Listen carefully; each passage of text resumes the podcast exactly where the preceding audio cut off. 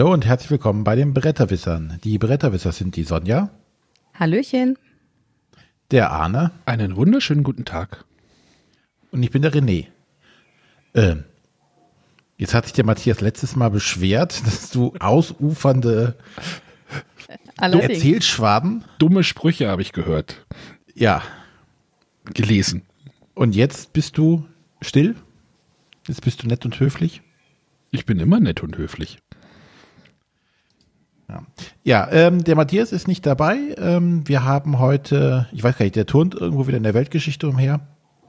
Ra Ratherren, äh, was ist jetzt am Wochenende? Herne. Herne. Ach, ich krieg das, ist so alles das Gleiche. Ja, weiß nicht, ob er schon da ist oder auf dem Weg dazu hin ist. Aber auf jeden Fall, heute gibt's eine äh, kleine Sendung. Also auf dem Tisch machen wir heute wieder. Wir stellen jeder ein Spiel vor und wollen darüber dann ein bisschen zusammen reden. So, ähm, aber der Arne hat mir gerade eben noch erzählt, wir haben noch ein paar äh, Nachzügler aus der letzten Sendung reinbekommen, die es nicht mehr geschafft haben, äh, in die letzte Aufnahme mit reinzurutschen äh, zum Spiel des Jahres, die ihre Nominierten nochmal abgeben wollten. Die wollen wir natürlich nicht unter den Tisch fallen lassen und deswegen spielen wir sie jetzt in dieser Folge einfach ein, damit sie zumindest noch gehört werden können. Ja, ich finde es schade, wenn die jetzt irgendwie unter den Tisch fallen. Also wenn ihr jetzt irgendwie die Folge zwei Wochen nach veröffentlicht hör, Veröffentlichung hört, dann äh, ist es wahrscheinlich schwierig. Aber wir hatten halt nochmal zwei nette Einsendungen bekommen und äh, die möchten wir halt jetzt noch spielen. Ich spiele mal, ich spiele mal was ab. Hallo Bretterwisser, hier ist der Martin vom Spieletreff Tecklenburger Land und ich möchte euch meine Tipps für die Nominierung zum Spiel des Jahres nennen. Ich nenne natürlich nur Spiele, die ich selber gespielt habe, so dass leider einiges hinten rüberfällt. Ähm, für das Spiel des Jahres tippe ich Lama, Just One und Belratti. Und für das Kennerspiel des Jahres tippe ich die Tavernen im tiefen Tal, Flügelschlag und Carpe Diem. Bis demnächst, macht's gut, ciao. Ja, danke Martin. Ich glaube, da waren jetzt keine Überraschungen dabei, oder? Also nichts, was wir nicht auch genannt hätten. Genau. Haben. Haben sollten. Time Inception und sowas. ähm, genau, ich habe noch einen, der erreichte uns denn per WhatsApp. Wir haben die Nummer das letzte Mal gar nicht gesagt. Machen wir gleich noch. Wie ich es auf den Schirm kriege. Hi, hier der Manu vom Brettspielelabor. Ja, ich weiß, es ruht, aber wer weiß, was in Zukunft kommt. Ich habe eigentlich schon noch Bock, ähm, über Spiele nachzudenken und auch darüber zu schreiben. Genau, aber jetzt zu den Nominierten. Und zwar beim Spiel des Jahres würde ich ähm, den Tipp geben, Lama, Just One und, weil es irgendwo erwähnt werden muss, Farben. Ähm, bei Farben bin ich mir sicher, dass es nicht nominiert wird, aber das war so ein geniales Spiel und ich hatte so viel Spaß in diesem Jahr. Deshalb sollte es da jetzt einfach erwähnt werden. Dann beim Kennerspiel Tavernen im tiefen Tal, Flügelschlag und Hadara. Und ich glaube, es gibt einen Sonderpreis. Ähm, zumindest würde ich mir das wünschen. Und zwar für Detect, ähm, Detective ähm, ja, von Portal Games. Würde mich freuen, wenn es da einen Sonderpreis geben würde, einfach weil das so genial ist. Jo, das sind meine Tipps. Ja, danke an den Manu. Ja, Brettspiele-Labor, Spiellabor. Ich weiß nicht, ob da irgendwo ein E zwischen ist. Äh, genau, weil Webseite und Podcast ruhen ja gerade. Ähm, ich glaube, der Jonas, mit dem er es gemacht hat, der auch aus meiner Göttinger Spielegruppe, der ist ja noch in Israel im Auslandsjahr. Ich, vielleicht geht es da irgendwann nochmal weiter. Schauen wir mal. Ähm, Farben hatten wir jetzt, glaube ich, gar nicht auf dem Schirm. Das ist ja dieses Kartenspiel mit den farbigen Karten. Hat das irgendjemand gespielt? Sonja, hast du das, das bestimmt gespielt? Ja, ich habe es gespielt und für mich ist es nicht wirklich ein Spiel. Also ich habe mit der Autorin gesprochen, sie sagt ja auch selber, ähm, sie ist ja Französin und hat hier Deutschkurse gemacht. Und da kam das so auf, dass man da versucht hat, spielerisch sich der Sprache zu nähern. Und also ich, ich tue mich schwer, das wirklich als Spiel zu sehen. Es ist mal ein ganz nettes Experiment. Also ganz mein Fall ist es leider nicht. Das ist halt so, jeder hat äh, die gleichen Farben von, ich glaube zwölf Stück. Und dann äh, wird nacheinander immer ein Begriff aufgedeckt. Und jeder muss dann eine Farbe wählen, die er mit diesem Begriff verbindet. Und dann sollte auch jeder eine kleine Geschichte dazu erzählen, warum er genau diese Farbe jetzt äh, mit dem Begriff verbindet. Und so wird das irgendwie ein paar Runden lang gespielt. Und ähm, am Ende geht es dann darum, dass jeder sich einen dieser Stapel nimmt und dann jede Farbe wieder seinem äh, dem Mitspieler zuordnet. Und es geht natürlich einfacher, sich über das, die Geschichten das zu merken. Und so sagt sie, und das, das glaube ich auch, und das, das, dafür ist es auch gut geeignet, um Personen vielleicht kennenzulernen, um ein bisschen was über die Person zu erfahren. Aber für mich ist das halt kein richtiges Spiel im Sinne eines Spiels. Ähm, und Detective als Sonderpreis wäre vielleicht auch ein Ausweg für das Spiel, oder? Könnte ich mir als Ausweg vorstellen, wobei ich Ja, aber mich das schwer tue, weil diese, also wie es letzte Woche, ich glaube, Nico war das, der das schrieb im Chat, wenn ein Sonderpreis jetzt jedes Jahr vergeben wird, ist es irgendwo kein Sonderpreis mehr. Na, das, das Problem fände ich nicht, dass, also wenn es ein besonderes Herausstellungsmerkmal gibt, ja, aber ähm, ich finde, Detective macht viel richtig, aber jetzt, dass es was Neues, was Besonderes, was eine besondere Auszeichnung verdient hätte, glaube ich jetzt nicht. Ne, da finde ich so zu sagen, okay, man nimmt, äh, wie letztes Mal erwähnt, Keyforge als Vertreter von Unique Games irgendwie, wie Pandemic für äh, Legacy als, als äh, Legacy-Spiel. Aber Detective sehe ich da auch nicht als Sonderpreis fähig. Ja, wir werden es ja bald erfahren. Wird übrigens live gestreamt, ne? Also wer es äh, das, die, die Bekanntgabe der Nominierung, wie war das? Ich habe das heute, heute kam das raus. Also am, wir nehmen am Dienstag auf, ich glaube in Chemnitz, was war da? Spielemuseum? Oh, wo ist Matthias, wo man ihn braucht, wenn man ihn braucht? Ähm, da wird dies Jahr diese Nominierung, Bekanntgabe der Nominierung irgendwie live gestreamt, hatte ich jetzt irgendwie heute gelesen. Sonst wurde das ja einfach, sonst wurde einfach irgendeine Liste, eine Liste veröffentlicht, aber dies Jahr wohl irgendwie mit Livestream und mhm. ja, für die ganz Ungeduldigen.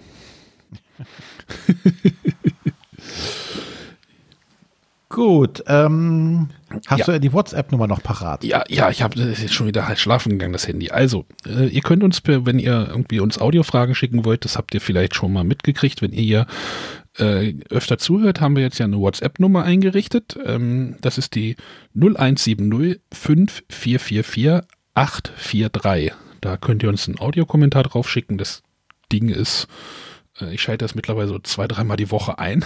das, ist so ein altes Handy. Das hat eine Akkulaufzeit von vier Stunden, glaube ich. Dann ist es wieder aus. Ich, weil ich ab und zu den Stromstecker brauche, vergesse ich es wieder anzustecken. Aber ähm, eure Nachrichten kommen eigentlich alle an. Das funktioniert auch ganz, ganz toll, finde ich. Ähm, ich freue mich, dass das, dass das angenommen wird. Meine, meine dumme Idee quasi auch wenn man Sprach, auch wenn Sprachnachrichten, glaube ich, so gerade den, den, gefühlt irgendwie diesen Status erreichen, dass sie nerven. Ja, ich äh, bin ja selber kein Freund. Ich sehe das immer bei den Leuten in der Bahn irgendwie, die sich jetzt WhatsApp-Nachrichten nur noch per Audiodatei zuschicken. So, so ein asynchrones Telefongespräch, das finde ich dann immer etwas schwierig. Ja, ist ein asynchrones, ja. Ähm, aber wir wollen, wir wollen es halt euch für euch so einfach wie möglich machen, uns irgendwie audiomäßig was zu schicken. Also ich glaube, einfacher geht's, wüsste jetzt nicht, nicht noch eine einfachere Lösung. Genau. Es hindert aber auch niemanden daran, sich vor einen Laptop oder vor einen Rechner zu setzen, äh, in das Mikrofon zu sprechen und das per E-Mail zuzuschicken. Das geht immer noch. Ja, ihr könnt auch an info.bretterwisser.de immer noch weiterhin, auch wenn ihr ein tolles Mikro zu Hause habt oder weiß ich nicht, aber die Tele Mikros in den Telefonen sind so gut. Ähm, das ist das Einfachste, glaube ich. Ja. Gut, dann, ähm, wenn wir jetzt nichts weiter haben, biegen wir jetzt äh, in Spielevorstellungen ein. Genau. Und da darf die Sonja beginnen. Ich darf beginnen. Okay, darauf war ich nicht vorbereitet. ähm, aber dann lege ich los. Und zwar möchte ich heute über ein Geschicklichkeitsspiel reden aus dem aktuellen Jahrgang. Und da erinnere ich mich ganz gerne, ähm, Arne stand ja mal in der Spielburg und äh, hat gefragt, ob er sich Meeple Circus oder Man at Work besorgen soll. Und es gab ja daneben noch ein drittes Geschicklichkeitsspiel, was jetzt in der deutschen Version in Essen erschienen ist. Und zwar Tokyo Highway. Das ist von Itten Games im Vertrieb von Asmodee. Und es war ursprünglich ein Zwei-Personen-Spiel, ein reines Zwei-Personen-Spiel. Und jetzt ähm, von Asmodee hat es ein bisschen aufgepimpt, dass mit zwei bis vier Spielern spielbar ist. Ähm, das Spielmaterial ist auch recht übersichtlich. Es gibt so graue Straßen, es gibt Pfeiler und es gibt Autos in den vier Spielerfarben. Und die Spieler bekommen, bekommen zu Spielbeginn eine gewisse Anzahl Pfeiler und Straßen und Autos. Das hängt ein bisschen von der Spielerzahl ab. Und wenn man mit mehr als zwei Spielern spielt, kommen noch Gebäude dazwischen, die so ein bisschen im Weg rumstehen. So, die Aufgabe der Spieler ist es ganz einfach, alle ihre Autos zu platzieren. Wer am Zug ist, ähm, setzt einfach ähm, einen neuen Pfeiler. Also es beginnt jeder schon mal mit einer Straße, die von der Tischplatte hochgeht, auf äh, einen einzelnen Pfeiler und ab da kann man dann immer ähm, weiterbauen, indem man plus minus einen Pfeiler setzt.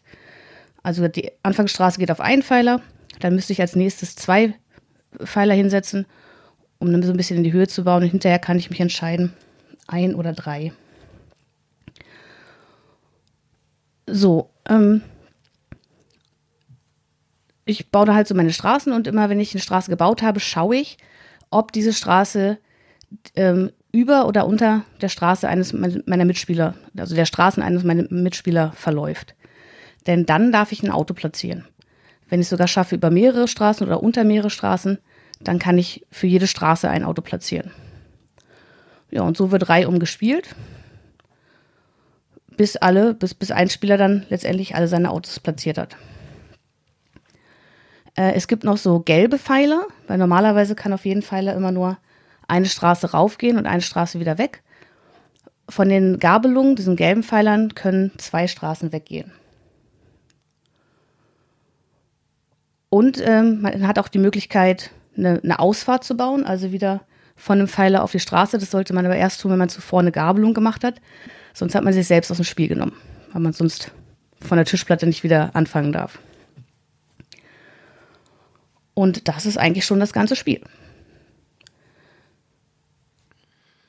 Ich gucke mir gerade Bilder davon an und es macht mich, macht mich so gar nicht an vom optischen. Ich glaube, René sieht das auch ähnlich, oder? Ja, ich hatte eben schon im Vorgespräch gesagt, das ist doch das Spiel, das so komisch aussieht. Und ich habe gesagt, das ist das Spiel mit den, äh, mit den Eis, äh, wie heißen die Dinger? Eisspiele. Eisstäbchen? Äh, Eisstiele. Eisstiele, ja. ähm, ja. So fühlt es sich auch ein bisschen an. Wobei ich finde einfach dieses Spartanische eigentlich auch mal ganz schön. Ja, es ist natürlich sehr spartanisch aufgemalt. Also die Schachtel ist ja auch irgendwie nur ganz, ganz irgendwie graue Schachtel Grau. mit weißem Schriftzug. Ähm, das will es wahrscheinlich auch einfach so sein. Ähm, aber wie ist es denn? Ist es denn für Leute mit ähm, Händen eines Gorillas Bratpfannen. Bratpfannen überhaupt spielfähig? Oder ist es zu also, kleinteilig? Also ich bin ja selber auch nicht besonders gut in Geschicklichkeit spielen. Ich habe da auch meine gewissen Probleme mit.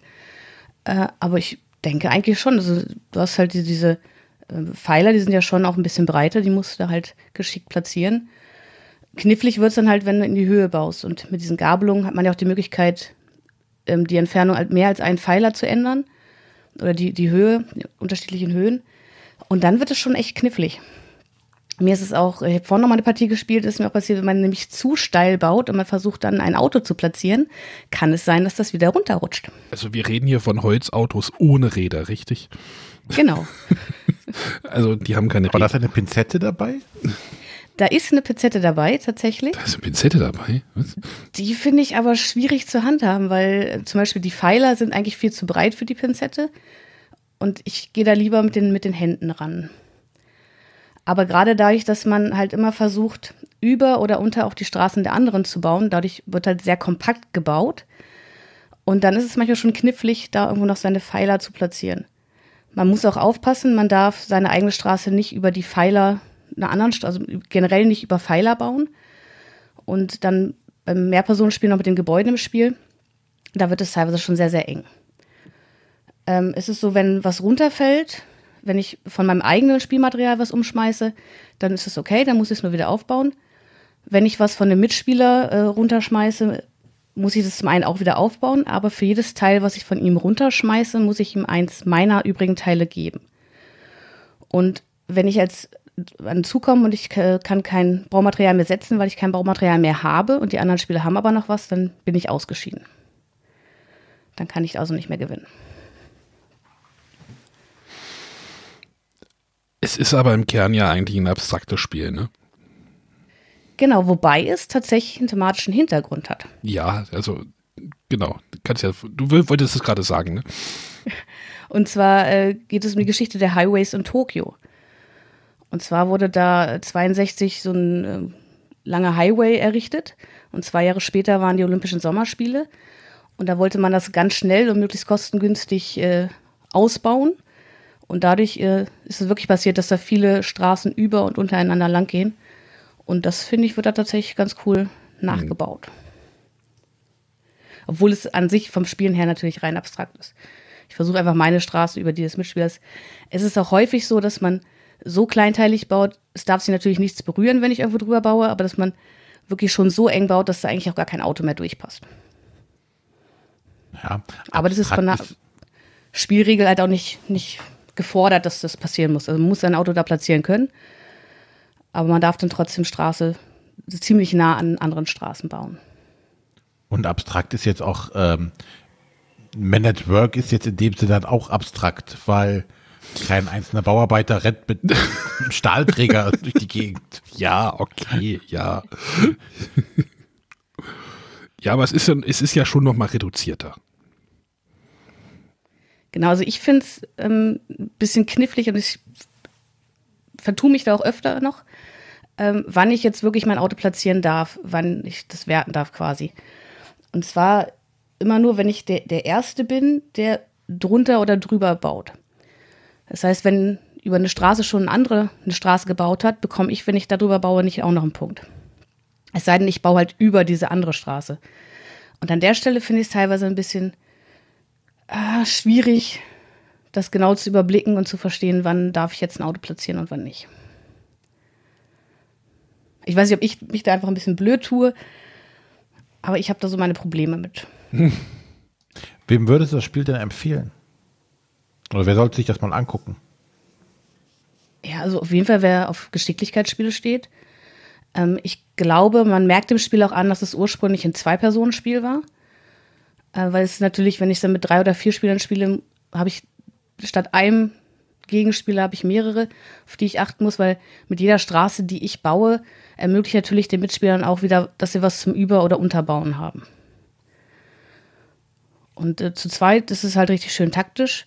Aber dann geht es meiner Meinung nach so ein bisschen in die Richtung, ähm, was mir halt auch nicht so liegt, so ich sag mal so in Richtung Schach, wo ich mir halt überlegen muss, okay, wenn ich jetzt hier was platziere, habe ich eine gute Ausgangslage, um dann da ein Auto zu platzieren, aber ich muss mir dann überlegen, was ermögliche ich dem Mitspieler oder dem Gegenspieler. Ähm, das fällt mir halt auch manchmal so ein bisschen schwierig. Mhm. Okay, dann noch die Eckdaten. Jetzt kommen die Autoren. ja, die Autoren, das sind Naotaka Shimamoto und Yoshiaki Tomioka. Und letzterer ist auch der Grafiker. Also. Grafiker in Anführungsstrichen. Ne? Als Grafiker in der Anleitung benannt. Hab alles grau bepinselt. Sehr schön. Übrigens, der Fabian hat gerade, äh, Fabian hat gerade in seinem Livestream äh, Gizmos in die Kamera gehalten. Ich weiß nicht, was er sagt, ich habe keinen Ton. An. der Nico ist auch dahin gewandert. Der ist uns untreu. Ja. Wenn wir uns merken, ne? Ja, Konkurrenz. Hm, ja. Hm, hat er davon. Gut, Arne, dann darfst du jetzt ja, die Nico Konkurrenz jetzt, mal einheizen. Nico wird jetzt wahrscheinlich auch nicht wiederkommen. Ich möchte über das Spiel Overload reden von Schmidt-Spiele. Äh, das hatte ich in, letzt, in der letzten Folge ja schon ähm, irgendwie, ja, ich, auf, auf meine Listen oder wir hatten es halt schon mal so, also ich habe es auf meine, für, für mich, fürs Spiel des Jahres so ein bisschen gestriffen, äh, habe glaube ich aber hier noch gar nicht drüber geredet. Ich habe in meinem Video drüber geredet, glaube ich über das Spiel, ja. Aber was ist denn mit, mit, der, mit dem Cover passiert? genau, das Cover, ähm, ich weiß nicht, wer in Nürnberg war. Der, das Cover sah ursprünglich mal, war ursprünglich mal so sehr grell lila oder pink. Ich weiß nicht mehr genau den, den genauen Farbton. Und dort war ein weißer Kreis drauf. Und jetzt ist dort ein Cover drauf gekommen, was ähm, direkt aus den 80ern, glaube ich, eine Zeitreise ja. her bestritten hat, oder? Äh, ich glaube, das hatten die bestimmt noch irgendwo rumliegen, das Bild. Wahrscheinlich. Ähm, und dieses Cover transportiert aber auch dieses Spielgefühl, was so ein bisschen, vielleicht auch, auch so ein bisschen aus der Zeit gefallen ist, habe ich das Gefühl. Also da, da werde ich jetzt, da werden wir gleich nochmal den Bogen schließen, glaube ich. Also Cover und Spielgefühl gehen nicht so weit auseinander, wie man es vielleicht denken mag. Ähm, Aber auch, ich hänge immer noch bei diesem Cover fest. auch diese, diese, Bewegungs, diese Bewegungsunschärfe bei den Würfeln und bei dieser Disk, die da reingeflogen kommt. Ja, aber das ist ja das, was passiert in dem Spiel. Also, ähm, wer das Cover nicht kennt von Overload, das heißt übrigens Bitte Overload angucken. und nicht Overlord, wie ich das jetzt auch schon gehört habe, Overload, also überladen. Ähm, dieses Cover, wie könnte, wie kann man sich das vorstellen? Es ist, wird ein achtseitiger Würfel irgendwie gezeigt und irgendwie so eine, so ein Spielstein, äh, so, ein, so eine Spielerfigur, die halt, die man halt mit kleinen Scheiben bestücken kann und diese Scheibe, die auf den Spielstein drauf fliegt und der Würfel haben noch so einen komischen Wischeffekt, also es sieht irgendwie, ich weiß nicht, wer, wer das Neo-Magazin Royal kennt, vielleicht war Photoshop Philipp da dran. Äh, Äh, aber gespielt hat das noch keiner von euch, ne? Sonja, du auch noch nicht, glaube ich, ne? Nee. Aber zum Cover noch mal kurz. Ich hatte halt so die Idee, es ist nicht vielleicht genau das, was so den, den normalen Spieler, der sich jetzt nicht groß damit auseinandersetzt, anspricht. Also jemand, der viel so Monopoly-Spiel des Lebens, also wirklich diese älteren Spiele spielt. Ich glaube, den spricht das mehr an als das Cover, was in Nürnberg vorgestellt ja, wurde. Kann ich mir auch vorstellen. Also klar, dieses Nürnberg-Cover ähm, ist sehr stylisch also auch wieder so ein bisschen reduziert, so wie dieses Tokyo Highway Cover. Ne? Ja. Ähm, aber wir haben noch gar nicht über das Spiel geredet. Das ist so lustig. Ne? Jetzt haben wir schon für drei Minuten über das Cover geredet.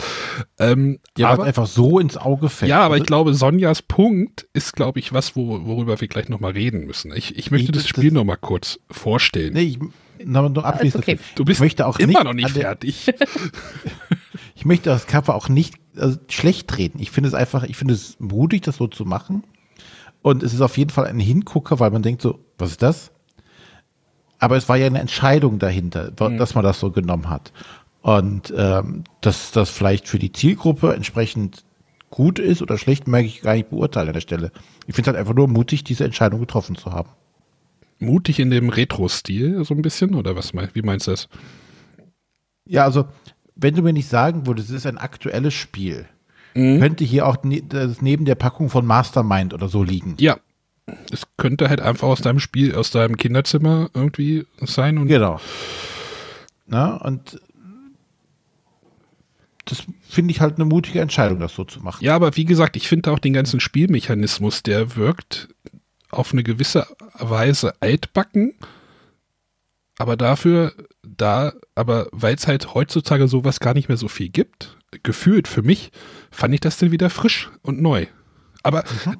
lass, uns, lass uns erstmal vielleicht irgendwie mal kurz über das Spiel reden, bevor wir um das Ganze drumherum. Also, jeder Spieler hat so ein, jeder Spieler bekommt so ein, wie nenne ich das denn, so ein Türmchen, wo man halt so Ringe draufstecken kann. Da passen acht Ringe drauf.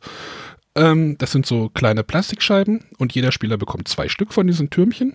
Und jetzt gilt es, diese Türmchen auf einer Laufstrecke, die ist unterschiedlich lang, ähm, von A, vom Start ins Ziel zu bewegen. So, der Clou ist jetzt, ihr müsst ähm, am Ende, wenn ihr im Ziel seid, zählt jeder Ring, den ihr auf diesem Turm habt, ein Punkt. Also es geht darum, diese Scheiben oder Ringe ins Ziel zu transportieren. Am, am Anfang, wenn ihr losstartet, ähm, dürft ihr euren Turm, ich nenne es jetzt einfach mal Turm, ist, das ist glaube ich, dann einfacher, ähm, mit einer bestimmten Anzahl Ringe bestücken. Da sagt man natürlich, na klar, wenn es acht Punkte gibt, äh, wenn es acht, wenn acht Scheiben draufpassen, packe ich mir acht, acht Dinger darauf. So hat meine Tochter das gedacht. Der Kniff ist jetzt, wenn ihr dann dran seid, dann würfelt ihr. Und der Erste, der dann halt losläuft, der bewegt sich dann halt um X-Felder. So, wenn jetzt der Nächste kommt und überholt deine Figur, wird auf deine Figur aus dem Vorrat ein weiterer Ring draufgesteckt. Solange da noch Ringe draufpassen, ist das alles gar kein Problem. Willst du aber den neunten Ring auf, deine, auf deinen Turm stecken, bist du überladen. Hast du quasi einen Overload. und äh, dann ja, scheidest du aus, musst alle Ringe abstecken und fängst wieder von vorne an. Das ist so der Grundmechanismus. Also jede Figur, die man überholt beim Laufen über diese Laufstrecke, bekommt halt einen Ring drauf. Das heißt, du gibst den anderen mehr oder weniger Punkte. Ähm, das heißt, am Anfang musst du halt abschätzen, wie, mit wie viel Ringen startet. Meistens pendelt sich das so um drei, drei oder vier ein. Ähm, es gibt noch eine Regel. Wenn man auf einem Feld steht, wo ein anderer Spieler sich auch befindet, kann man entscheiden, ob man ihm einen Ring gibt von deinem Turm oder du ihm einen Ring klaust.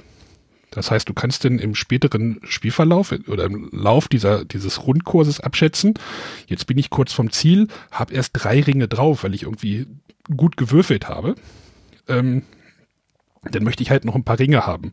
Oft ist es auch so, dass man mit einer Figur, wenn die wenig Ringe vorm Ziel hat, noch ein bisschen wartet. Weil wenn man es schafft, irgendwie ähm, mit genau acht Ringen ins Ziel zu kommen, gibt es nochmal Bonuspunkte.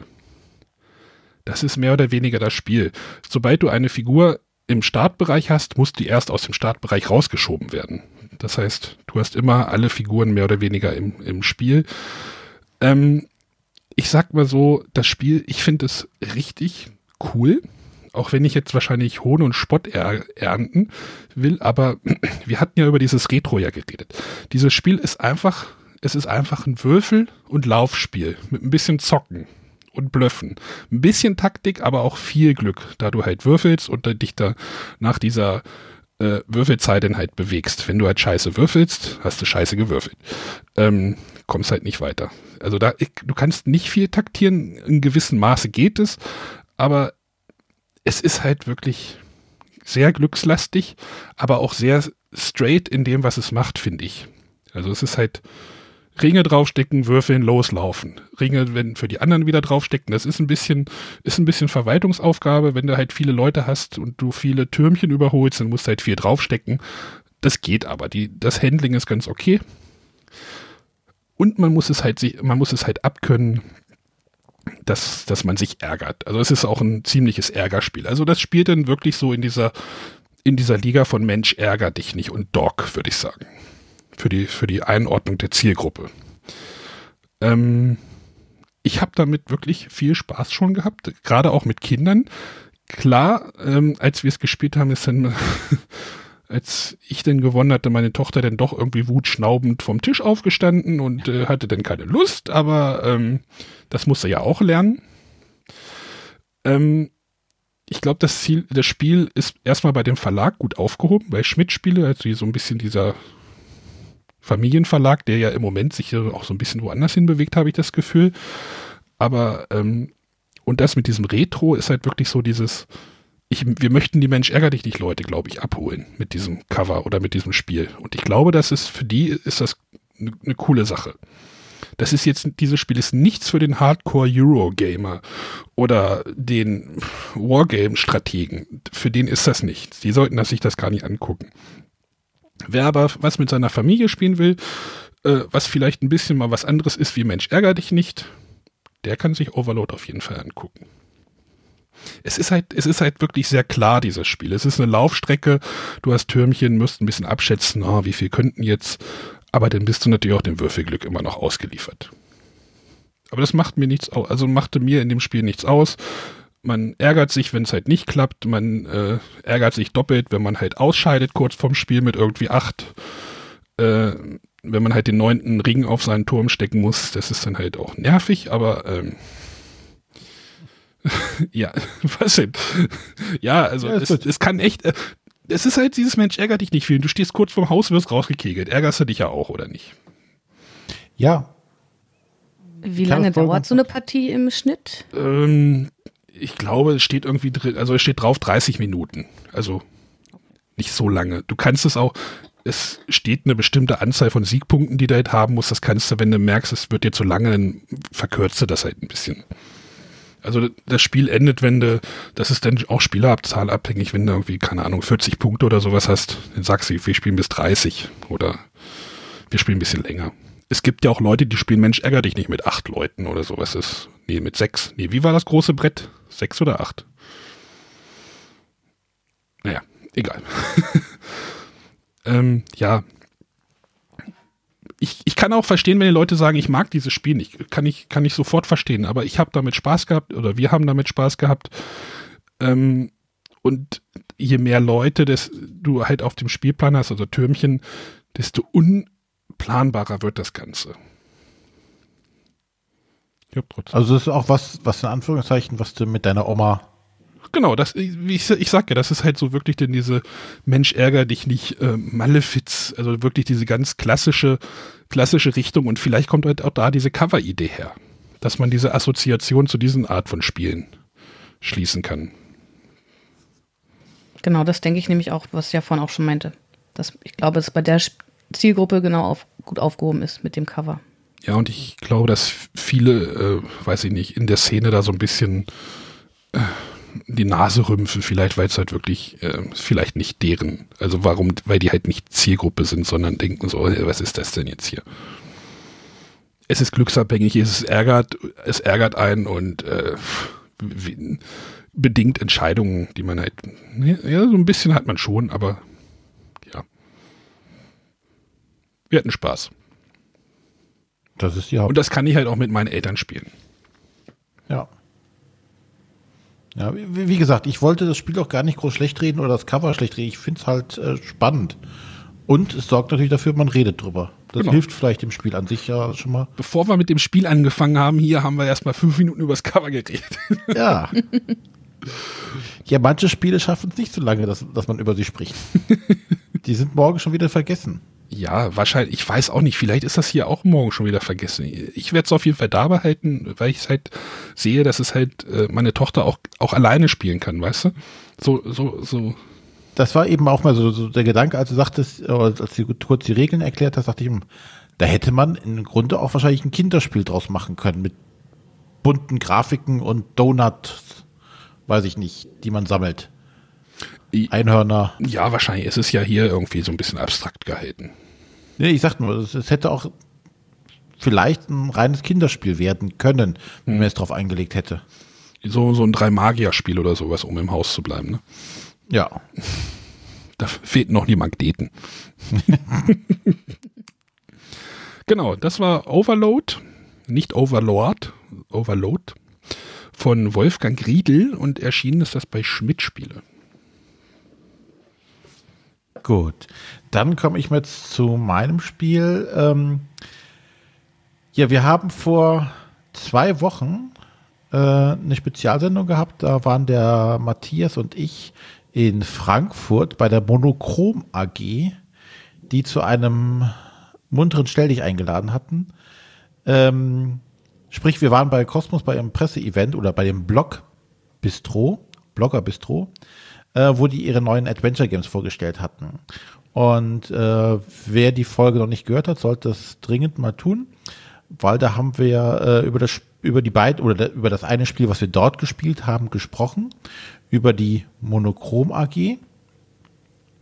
Und ähm, ich möchte heute ein bisschen über das zweite Spiel spielen weil das haben wir auch noch mitbekommen und da das Verlies, was jetzt dieses, diese, ja, diese Grundmechanik des Adventure Games, äh, was wir jetzt kannten, aufgegriffen hat oder mit verarbeitet hat und da jetzt ein bisschen einen anderen Weg geht, aber jetzt nicht radikal anders, aber einige Sachen anders macht. Äh, vorweg, ich werde hier äh, an keiner Ecke spoilern, ich werde so nichts zu der Story groß sagen, äh, und äh, Sachen erklären, die man nicht eh schon aus irgendwelchen Pressefotos oder sonstiges sieht. Wer gar nichts dazu wissen möchte, der müsste jetzt die sich die Ohren zuhalten oder ausschalten, um sich den Spaß nicht zu verderben. Aber ich werde nicht spoilern äh, oder irgendwas über die Story erzählen. Ähm, Nochmal kurz zu dem, was wir in der äh, Sonderfolge gesagt hatten. Ähm, da ging es halt um dieses, diese Monochrom AG, ein, Thriller, den wir nachgespielt haben, der da äh, bei dem Spiel tatsächlich mit einer Altersempfehlung für 16 Jahre gegeben wurde. Äh, was sehr, sehr zutreffend ist, was man auch äh, beachten sollte. Also ich würde es nicht mit meiner achtjährigen Tochter spielen wollen. Warum nicht? Wegen, wegen, wegen Dingen, die passieren, oder?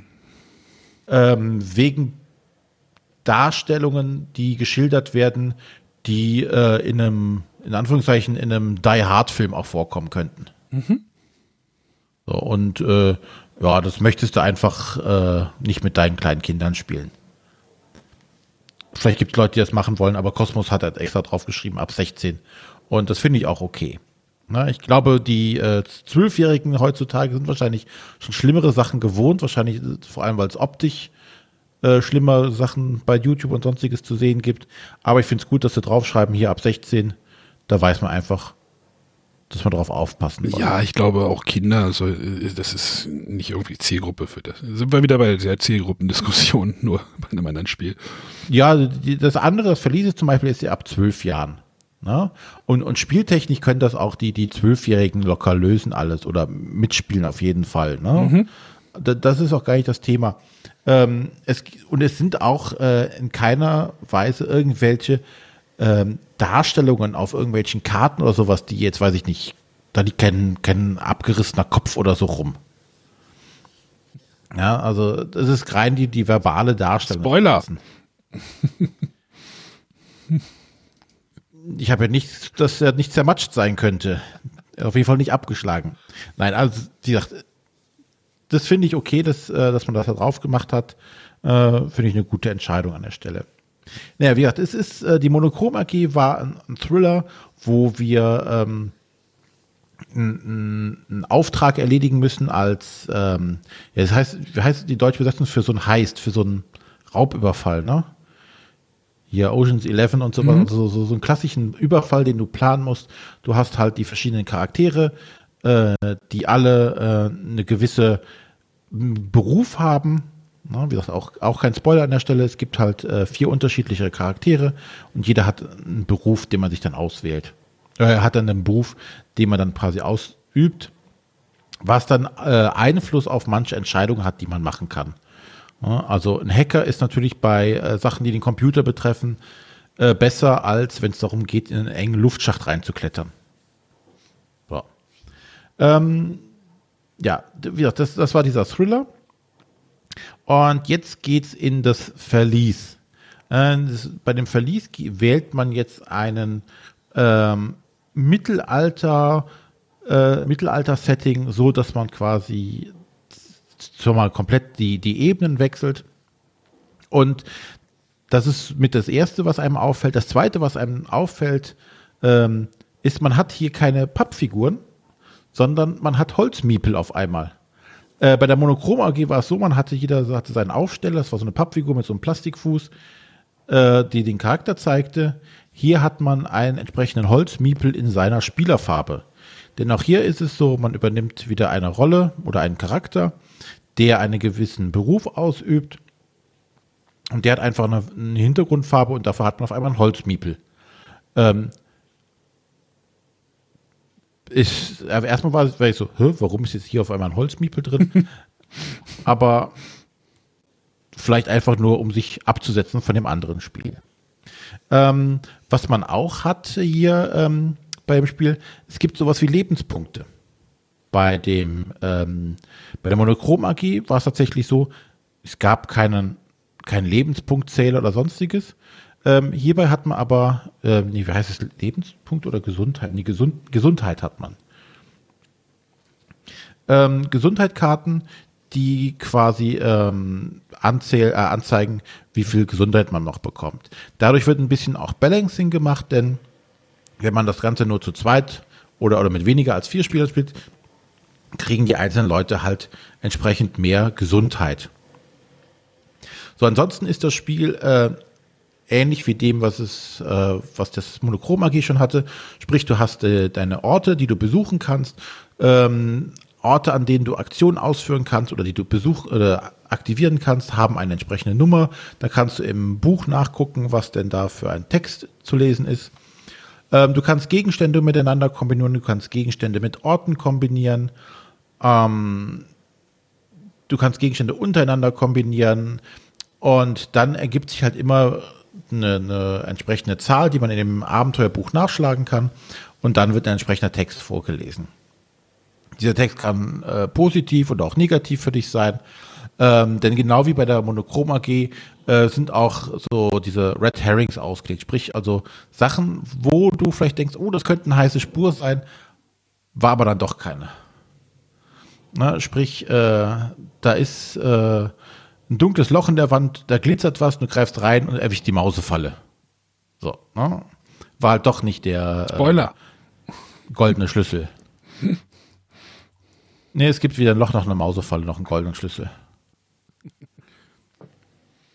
ähm, ja, und was noch so eine kleine, ein kleiner Unterschied ist, wie gesagt, ich hatte äh, bei dem Verlies gibt es Lebenspunkte. Dafür hatte man bei dem äh, bei der Monochrom AG Handicaps. Äh, sprich, verschiedene Leute konnten manche Aktionen nur schwieriger machen als äh, andere. Ähm, zum Beispiel konnte äh, einer mit äh, so ein Fingerabdruck irgendwo war hinterlegt, sprich Aktionen, die mit diesem Fingerabdrucksymbol versehen waren, ähm, haben dazu geführt, dass die Alarmstufe anstieg. Ähm, das gibt es zum Beispiel bei dem Verlies gar nicht. Sprich, die, die Spiele haben dieselbe Grundmechanik mit den ähm, Ortskarten und äh, Abenteuerkarten, die ich dann aufdecke oder bekomme, äh, wo dann Gegenstände sind, die ich dann sammeln kann, die ich dann kombinieren kann. Ähm, aber dennoch versuchen sie genügend Abstand zu schaffen, dass es nicht nur eine andere Story ist, sondern dass es auch andere Elemente gibt. Wie gesagt, hier sind es die Lebenspunkte, die auf einmal auftauchen. Und das macht mir unheimlich viel Spaß. Ich finde sogar, ähm, das Verlies ist ein Ticken besser als die Monochrom AG. Äh, kann aber auch einfach am Setting liegen, dass mir das ein bisschen besser zusagt. Aber ähm, hat uns auch total Spaß gemacht und ja, auch wenn man stellenweise so, so einen kleinen Schlag auf den Finger bekommt, weil nach dem Motto, jetzt hast du was falsch gemacht. Ähm, und wenn man sich ja manchmal die Karten anguckt und denkt so, ja, da hätte ich auch vorher drauf kommen können, dass das keine gute Idee war ähm, spielt sich das Ganze eigentlich relativ locker so runter. Also man, äh, es geht wirklich tatsächlich mehr um die Story, um dieses Herausfinden, dieses Entdecken. Oder oh, ist eine Tür, welche Tür öffnen wir denn als nächstes? Oder hm, gehen wir erst an den, an den, an den Raum oder in den Raum? Oder ist jemand, jetzt sprechen wir mit dem, oder ist das, ist der feindlich oder ist der freundlich gesonnen? Wie gehen wir damit um? Diese Entscheidung, die man trifft. Deswegen ähm, fände ich zum Beispiel auch ganz schade, wenn du das als Solospiel quasi machst. Ich glaube, dann verliert das Ganze ganz schnell. Weil du diese, diese Diskussion, diese Interaktion untereinander sagst, so, oh, was machen wir jetzt? Du gehst dahin, ich gehe dahin und das würde mir dann tatsächlich fehlen. Ähm, was mir gerade die ganze Zeit so durch den Kopf spukt, ist irgendwie, hat dieses Spiel eine gewisse Nähe zu Time Stories? Wenn ja, ähm, man wiederholt aber nicht irgendwie, so wie bei Time Stories, man, man geht nicht wieder an den Anfang zurück, sondern du hast, du, man spielt ja auch mehrere Durchgänge, wie ich das, wenn ich das richtig verstanden habe. Das ist korrekt, oder? Nee, nee, du spielst keine mehreren Durchgänge. Also, aber du spielst mehrere Kapitel, die dann aber genau, nicht wiederholt werden, oder? Nein, das sind Kapitel, ähm, wo du quasi, ich sag mal, Safe Points jetzt hast. Ne? Mhm. Ähm, ich weiß nicht, ob man es schaffen kann, dass man in einem Kapitel komplett stirbt. Ich habe es noch nicht gespielt. Ich werde es wahrscheinlich dann herausfinden. ob man dann gezwungen ist zu sagen, oh, machen wir es von vorne. Glaube ich, so sind die Spiele nicht ausgelegt. Ne? Die sind nicht so ausgelegt, dass du, dass du die 30 Mal machen musst, damit du, weil du jedes Mal scheiterst. Die sind eher darauf ausgelegt, du machst das Spiel, du möchtest dieses Spiel erleben, möchtest dabei ein gutes Gefühl auch haben. Ne? Also wie damals diese, diese Point-and-Click-Adventures. Ne? Da bist du ja auch nicht wirklich, es gab die Bösen am Anfang, da bist du auch manchmal gestorben, aber es gab ganz selten die Fälle. Mach mal weiter, red mal weiter. Mal gucken.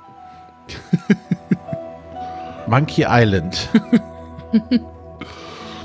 ja, red mal weiter. Ich lass mal liegen, so im Zaunteppich unter dem ja, das, das wäre jetzt tatsächlich so dieses, das würde sich so anbieten, so ein, so ein 8-Bit-Adventure, so, so mit Pixel-Grafik da drüber zu legen. Und ja, Monkey Island, die ganzen LucasArts Adventures von früher. Das war mal lange Zeit mein Klingelton. Ah, das erweckt Erinnerungen. Aber das ist schon die neuere Version, ne? Das Nicht ist die Original. Special Edition. Ja, ich habe jetzt gerade auf die Schnelle keine andere gefunden. Ähm, Ja, ist das denn, Das ist, ist das denn jetzt so, so die, die Evolution von diesem Time Stories Konzept oder kann man das jetzt nicht vergleichen? Doch, die liegen schon recht nah. Ne? Was du halt bei Time Stories noch hast, ähm, warte mal auf die neue Edition, ist halt das Würfeln. Ne? Die, die, diese Gefechte auswürfeln. Was dich bei Time Stories immer richtig rausgerissen hat. Mhm. Ja, dieses, ah, hier und Würfeln und hier und ähm, ich fand es auch bei Time Stories war sehr umständlich, dieses Gewürfel, weil du wusstest nicht, hier Schilde da, Totenköpfe, dann hast du hier gewürfelt und kriege ich jetzt Schaden. Ja, es, es gab ja dann auch irgendwann so diesen diese, diese äh, Bewegung irgendwie so, hey, wir spielen Time Stories ohne, ohne das Side-Element. So, um nur um die Story zu miterleben. Ist das, kann man das so irgendwie vergleichen? Weiß ich nicht. Ja, grundsätzlich schon. Ja. Und was du halt, ähm, ja, was du halt hierbei nicht hast, ist, dass wie bei Time Stories, dass du verdeckte Informationen hast. Nach dem Motto, ich weiß was, was du nicht weißt. Äh, oder ich muss es dir nur verbal rüberbringen. Ich kann dir das, das Ding, was ich jetzt, die Information, die ich jetzt hier habe, äh, nicht vorlesen, sondern ich muss sie lesen und die mit meinen eigenen Worten wiedergeben. Das hat das jetzt hier gar nicht. Ne? Das, äh, die ganze Sache ist ja auch App unterstützt. Ähm, in dieser Kosmos Erklär App gibt es dann die ganzen Sachen, werden einem auch vorgelesen. Äh, was für die Lesefaulen und auch für die Nicht-Lesefaulen ist das ein, von Vorteil, weil es ist unheimlich viel Text, den du vorlesen musst. Und äh, da ist es ganz nett, dass das von einer professionellen Sprecherin eingesprochen wurde, die einem das dann schön vorliest. Aber Das ist es dann sollte- nur mit der App spielbar?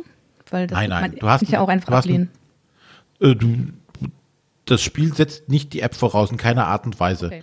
Du wirst auch nicht gezwungen, irgendwo einen Code oder sonstiges einzugeben. Wenn du die App hast, musst du halt nicht in dem Adventure-Buch nachgucken, sondern du gibst einfach die Nummer ein. Na, wenn ich sage, ah, hier, äh, jetzt lese Abschnitt 100, gebe ich einfach in der App 100 ein und dann wird mir der Text vorgelesen. Okay. Mehr nicht. Also das äh, ist tatsächlich nur eine Erleichterung des Vorlesens. Ja, Gerade wenn du, weiß ich nicht, äh, wenn du drei Leute am Tisch hast, die äh, nicht lesen wollen oder nicht laut lesen wollen und du der Einzige bist, der dann die ganze Zeit liest, dann bist du auch irgendwann Ja. heiser. So, ähm,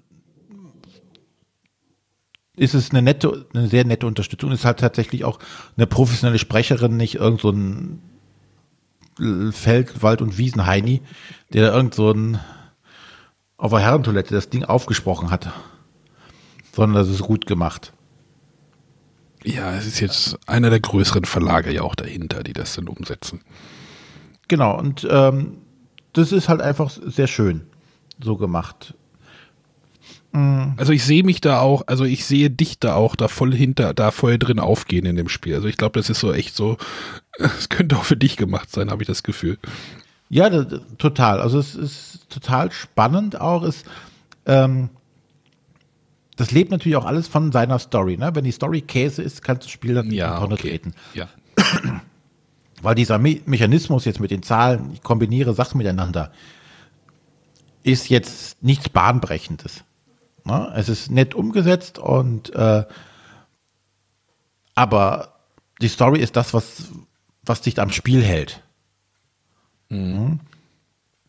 Und äh, doch, das, äh, da kann gerne mehr von kommen. Es kommt ja auch im Herbst, kommt, ich weiß, ich kommen jetzt zwei, das weiß ich, ich glaube, es kommt, kamen noch zwei weitere Titel. Ich glaube, nee, einen hatten sie auf jeden Fall angekündigt, das hatte ich gehört. Oder einen. Dann, dann war es einer. Dann kommt auf jeden Fall, im Herbst kommt auf jeden Fall noch Nachschub. Ähm, die sind jetzt auch kurz vor dem, kurz vor der offiziellen Veröffentlichung, glaube ich, jetzt im Mai. Ähm, jetzt Ende Mai, Mitte Ende Mai. Wir haben jetzt Mitte Mai, also wird es Ende Mai werden, äh, kommen die Spieler noch offiziell raus.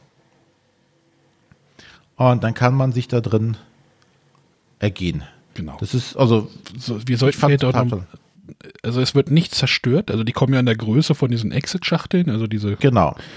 es wird nicht zerstört, ne, so wie ich das richtig verstanden habe. Genau, du musst nicht schneiden, du musst nichts kleben, du musst nichts zerreißen.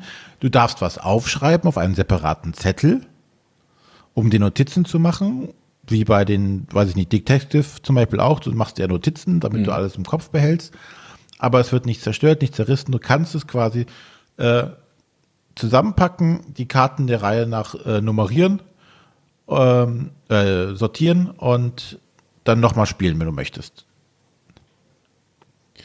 Ähm, und ich glaube, der Preispunkt liegt, ich gucke gerade, ähm, 15 Euro, glaube ich, war ich glaube, ja, 14,99, 13,95, also unter 15 Euro.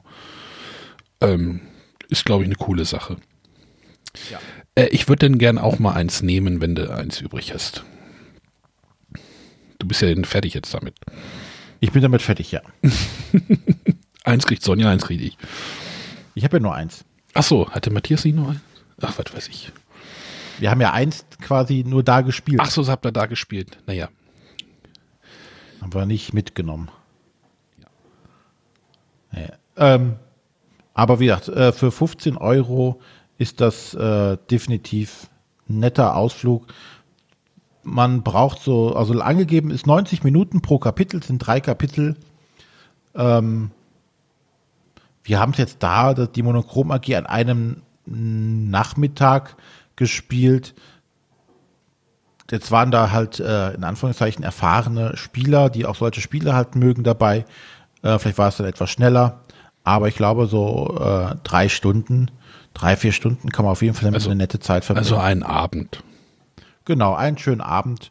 Oder man hat halt sogar die Möglichkeit zu sagen, Huch, Entschuldigung. wir machen halt doch äh, jetzt hier an der Stelle Pause, wird zu spät, der Kopf probend oder was auch immer und wir machen das nächste Mal weiter. Ist also kein Problem mit diesen Save-Punkten.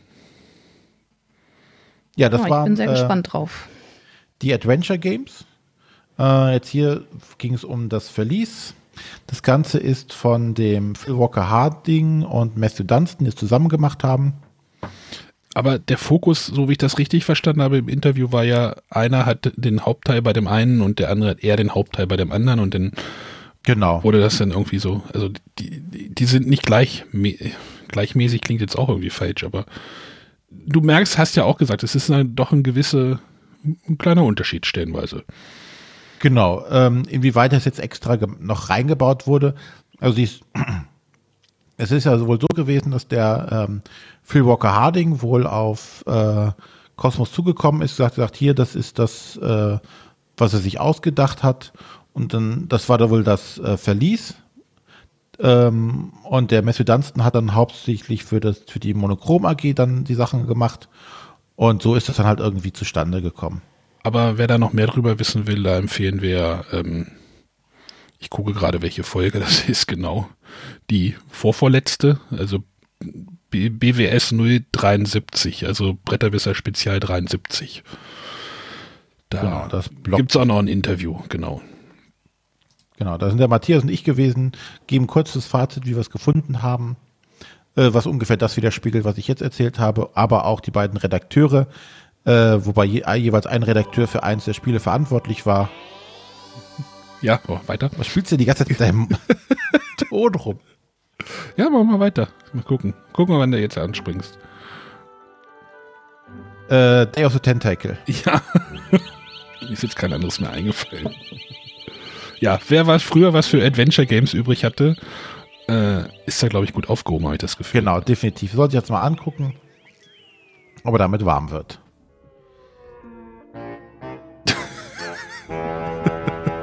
Das passt jetzt gar. Naja, ich höre mal auf, mit dem Soundboard rumzuspielen, würde ich sagen. Ja. Äh, genau. Also, du gibst beiden Fällen die Daumen hoch. Ja, auf jeden Fall eine, alle- eine Empfehlung für alle, die irgendwas mit ähm, Time Stories anfangen können, die was mit diesen Krimispielen aktuell anfangen können. Die sollten sich auf jeden Fall mal eins der Dinge angucken. Ähm, wem jetzt so, so Mittelalter, Fantasy-Genre nicht so zusagt, der sollte äh, die Monochrom AG sich als erstes anschauen. Für einen packenden Thriller. Wer mehr auf Mittelalter Fantasy steht, der kann sich das Verlies anschauen. Ja, decken natürlich dann auch beide Spektren so ein bisschen ab, ne? Finde ich, ist ja. Ist ja nicht so verkehrt. Kann ich aber beide nur uneingeschränkt empfehlen. Und irgendwann gibt es dann die Affeninsel. Wie gesagt, ich also die, die haben noch unheimlich viel Potenzial jetzt bei den Spielen. Die können halt noch so viel reinmachen. Ne? Die könnten zum Beispiel sagen, es gibt blöd dahergeredet jetzt einfach ist, du könntest einen Verräter mit einbauen, du könntest äh, versteckte Agendas mit einbauen. Du könntest tatsächlich auf diesem Retro-Style fahren und so 8-Bit. Dann machst du also, oder noch ein Exit-Crossover oder sowas. Na, oder irgendwas. Oder jetzt bist du ja frei von den Themen, die du da. Du kannst ja quasi jedes Thema nehmen und da vielleicht noch ein, eine Spezialität mit einbauen. Ne? Also, es würde, jetzt weiß ich nicht, jetzt hier gerade Kosmos, drei Fragezeichen würde sich anbieten. Ist, stimmt, die haben ja auch die, ja. Hm. ja die haben da bestimmt dafür. Ideen, ja. Also da ist viel möglich. Wenn es jetzt gut ankommt bei den Leuten, dann sagten sie auch schon, dann wollen sie da mehr machen. Und das System ist so flexibel, dass man da tatsächlich noch einiges dran rumbasteln kann. Ich meine, bei den Exits sind sie auch immer noch am, in der wievielten Staffel sind sie jetzt? Ich habe es jetzt irgendwie, der Zug ist für mich, der Orient Express ist da irgendwie lange für mich abgefahren, habe ich das Gefühl. ich glaube auch, die machen das gar nicht mehr in Staffeln, sondern hier und da kommt einfach noch mal eins. Ja. Gut, dann war das jetzt, äh, wird das Verlies. Genau. Ähm, dann sind wir auch schon durch für heute. Oh, reicht. Ja. Dann nächste Woche, was haben wir denn nächste Woche als Thema? Ah, da wollten wir, glaube ich, den Jürgen immer noch fragen. Haben wir, hat, glaube ich, noch keiner gemacht. wir müssen mal gucken. Vielleicht machen wir auch eine Fragestunde, hätte ich eigentlich auch mal wieder Bock drauf. Hast du doch schon hinter dir. Ja, habe ich heute hier gemacht. Auf, genau. auf deinem YouTube-Kanal. Ja. Äh, auf unserem YouTube-Kanal, Entschuldigung. ich habe den hier gekapert. Ja, vielleicht, vielleicht. Aber du hast es geschafft, unsere Abonnenten auf 500 hochzutreiben. Ja. Doch gut. Nächstes Ziel ist 1000. Äh, naja, nee, keine Ahnung. Ähm, ja. Kaum, dass sie uns platt machen, alle, alle anderen YouTuber. Alle irgendwann, äh, nein, ich glaube, das funktioniert nicht. ich habe aber neue Ideen für neue andere YouTube-Kanäle. Äh, aber nicht hier. Nee, äh, genau, nächste Woche steht noch ein bisschen in der Schwebe, können wir noch nichts, äh, müssen wir uns noch mal drum kümmern. Äh, ja. Dann aber, glaube ich, Matthias war, glaube ich, hatte sich, glaube ich, mit angekündigt, ne? Genau, und Matthias sollte letztes, äh, nächstes Mal wieder mit dabei sein. Achso, jetzt muss ich gleich wieder auf den Knopf drücken hier. Gut, dann äh, bis zum nächsten Mal. Alles klar. Tschüss. Tschüss. Tschüss.